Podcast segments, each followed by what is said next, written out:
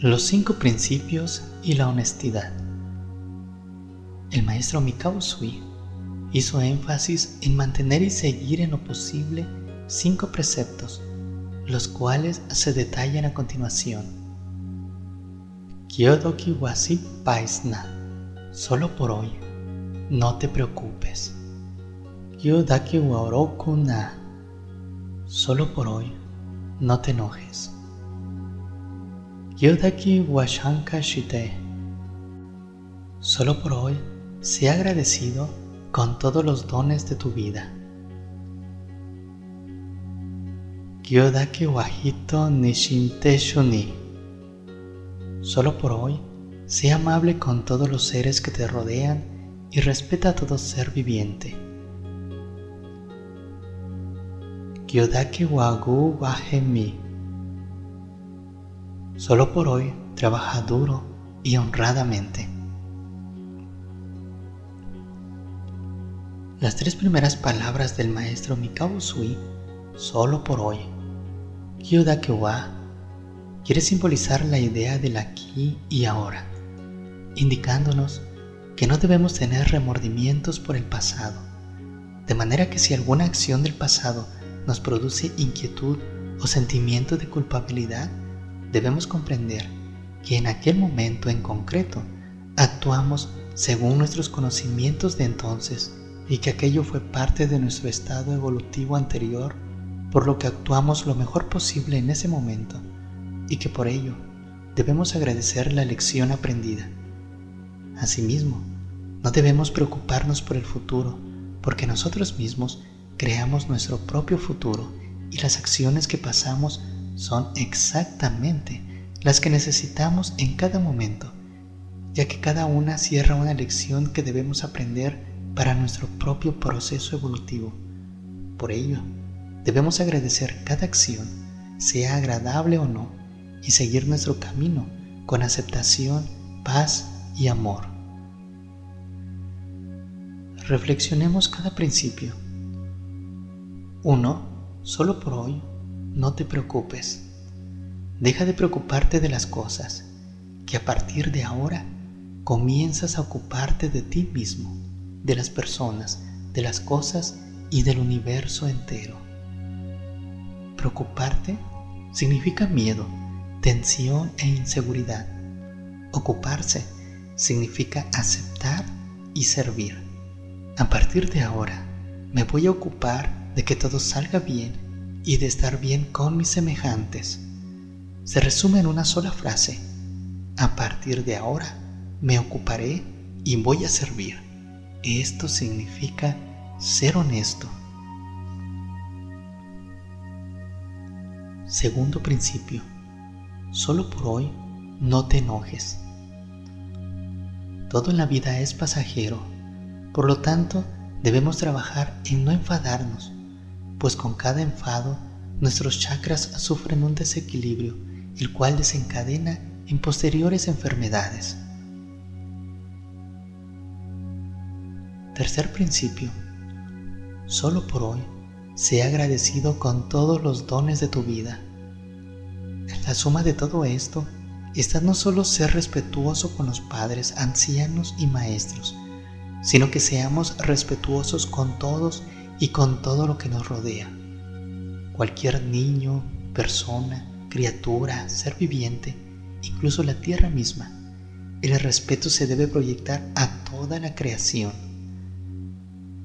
Da gracias por todas y cada una de las cosas que suceden, pues es parte de la escuela de la vida. Cuarto principio.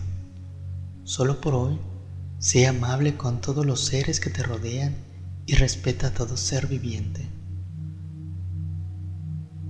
La práctica del tercer principio involucra a este cuarto principio, ya que no hay que diferenciar entre el amor, el respeto y la gentileza. Juntos forman una trinidad que en una sola palabra significa amor, solo amor, amor incondicional no se habla del amor familiar, porque amar a los familiares es muy fácil. Lo difícil es amarse a sí mismo y amar a los demás.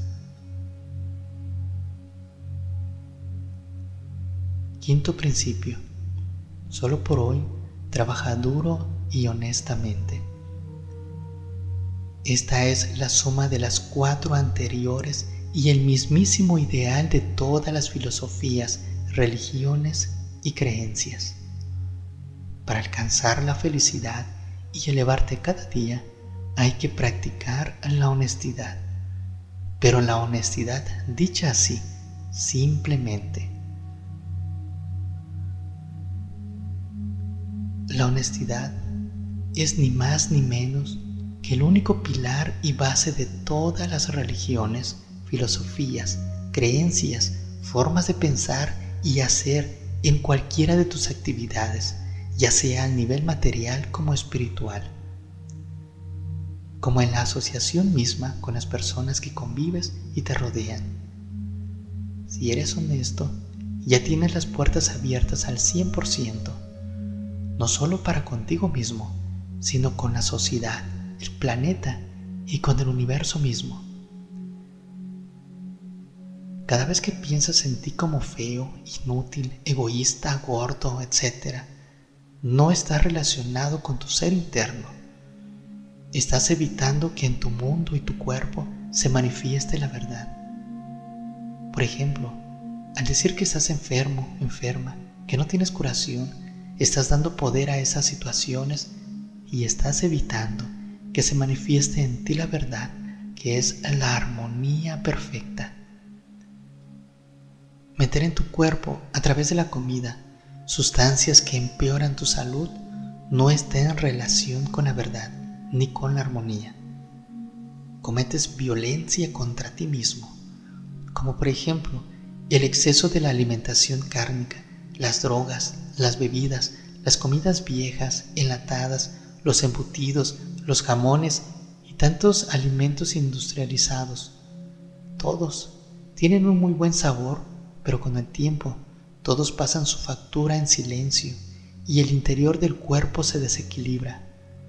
Los derrumba en salud, acarreando la mayoría de las veces la muerte prematura.